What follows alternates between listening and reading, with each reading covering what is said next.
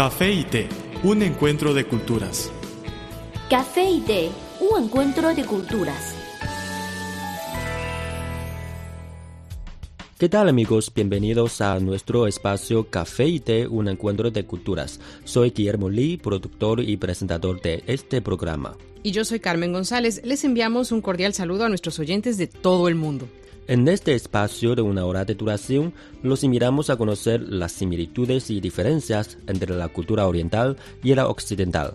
En qué se parecen y en qué son completamente diferentes. Estamos abiertos a sus sugerencias. Díganos qué quieren saber sobre China y su cultura milenaria.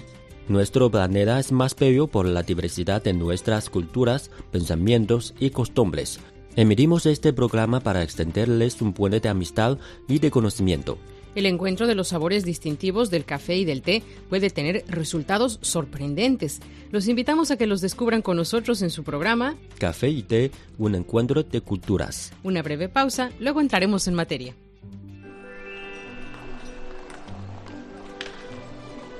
Había una vez una taza de café que rondaba sola por la barra de un restaurante.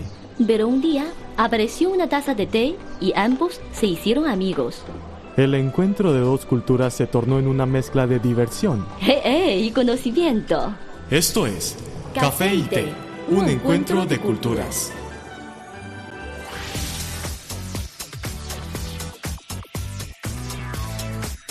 Visítenos en nuestro sitio web espanol.cri.cn.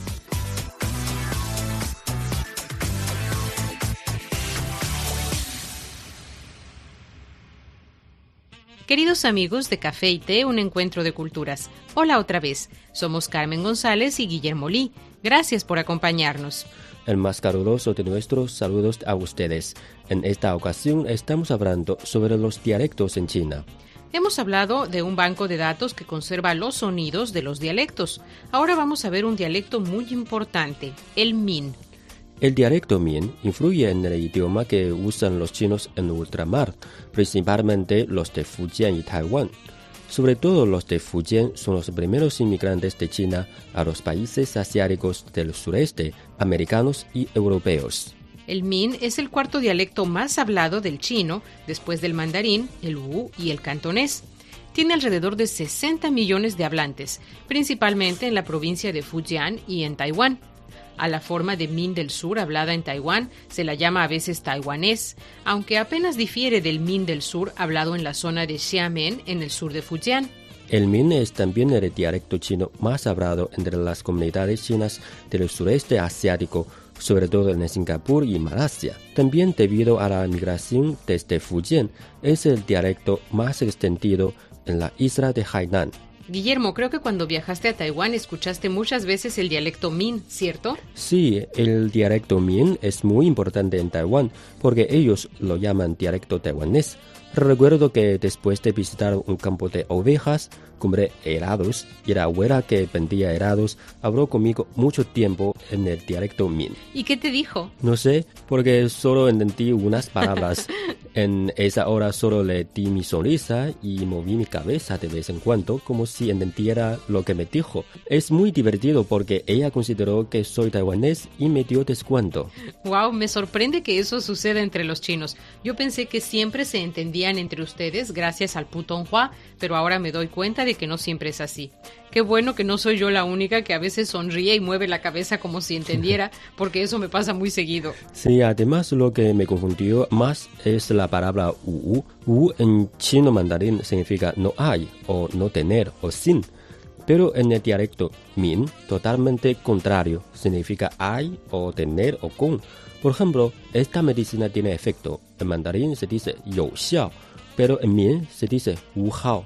Wow, hay que tener mucho cuidado cuando se habla con la gente que habla el min para evitar malentendidos. Sí. Eh, bueno amigos, dejamos nuestra práctica hasta aquí por un ratito. Regresamos muy pronto, no se vayan. El café es una de las bebidas más populares de Occidente.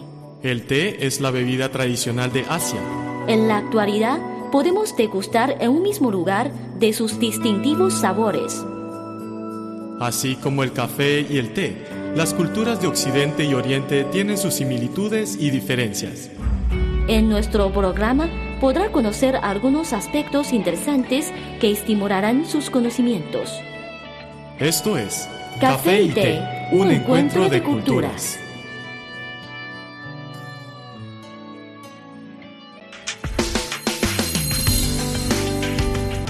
Visítenos en nuestro sitio web espanol.cri.cn.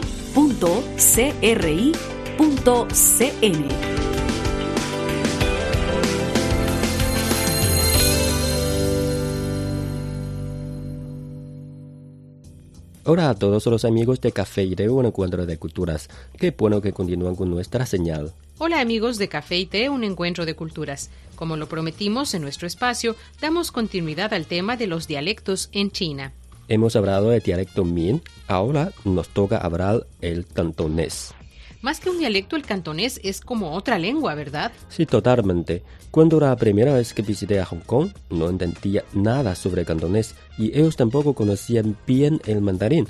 Por eso nos comunicamos en inglés. Es increíble. El cantonés es el tercer dialecto en cuanto a la cantidad de hablantes detrás del mandarín y del wu. Alrededor de unos 60 millones de personas quienes lo hablan y se centra en la provincia de Guangdong, en Macao y Hong Kong. Muchos de los chinos que emigraron hacia Europa o hacia Estados Unidos provenían de esta parte del sur del país y por eso que en los Chinatowns del mundo el idioma que primaba o que prima es el cantonés. Según sé, el cantonés es una lengua antigua y conservadora que suena a idioma chino antiguo, dicen los entendidos. Eso sí, junto con el mandarín son los dos únicos dialectos que tienen una forma escrita, lo que da muestra de su importancia. Tienen algunos ideogramas que en mandarín no existen y a otros les dan un significado completamente distinto, pero solo se usa a nivel personal y nunca oficial.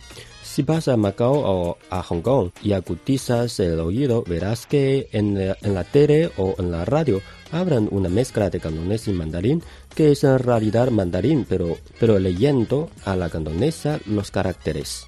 Dicen que el cantonés es el primer idioma entre los chinos en Estados Unidos y Canadá. Sí, muchos de ellos provienen de Guangdong, Hong Kong o Macao. Recuerdo una pregunta. Muchos amigos me preguntaron cuál es la capital china. Antes era Pekín, pero ahora es Beijing. ¿Por qué? ¿Son dos ciudades o la misma? Creo que muchos extranjeros tienen esta duda. No cambiamos la capital, pero Beijing es chino mandarín, Pekín viene de cantonés. Los primeros invasores entraron en China en aquel entonces a través de Guangdong. En cantonés, Beijing es Pekín. Por supuesto, nació la pronunciación Pekín. En el barrio chino de la Ciudad de México se habla el cantonés y tengo una amiga mexicana. Su papá es de Guangdong y ella habla cantonés. Ella y yo estudiábamos juntas el mandarín en el Instituto Confucio en la Ciudad de México y a pesar de ella hablar perfecto cantonés, el mandarín le parecía muy difícil, pues son lenguas completamente distintas. Había una vez una taza de café que rondaba sola por la barra de un restaurante. Pero un día apareció una taza de té y ambos se hicieron amigos. El encuentro de dos culturas se tornó en una mezcla de diversión. ¡Eh, eh! Y conocimiento. Esto es Café y Té, un encuentro de culturas.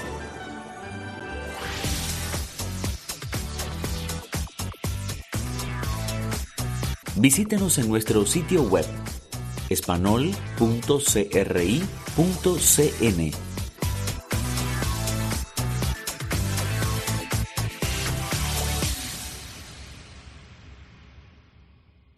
Estamos de regreso con ustedes, Guillermo Lee y Carmen González. Esto es Café y Té, un encuentro de culturas. ¿Qué opinan sobre el tema de hoy? ¿Qué tema les gustaría que tocáramos? Si quieren compartir con nosotros sus comentarios o alguna experiencia personal, pueden enviárnoslo por email o por correo. O en las redes sociales. En Facebook nos encuentran como Radio Internacional de China y en Twitter síganos como arroba CRI Español. También esperamos que colaboren con sugerencias para nuestra sección Consejos útiles para la vida cotidiana. Con muchísimo gusto recibiremos sus comentarios. Aquí tienen nuestras vías de contacto.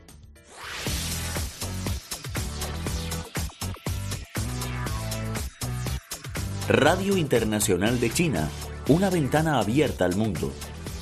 Nuestro correo electrónico es spa.cri.com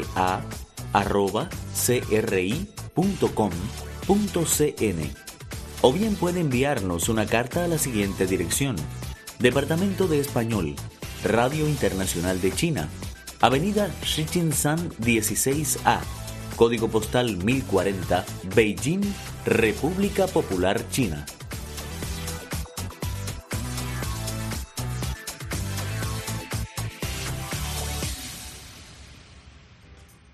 Siempre estamos a su disposición. Por favor, indiquen para café y té en el sujeto de su email o en el sobre de su carta.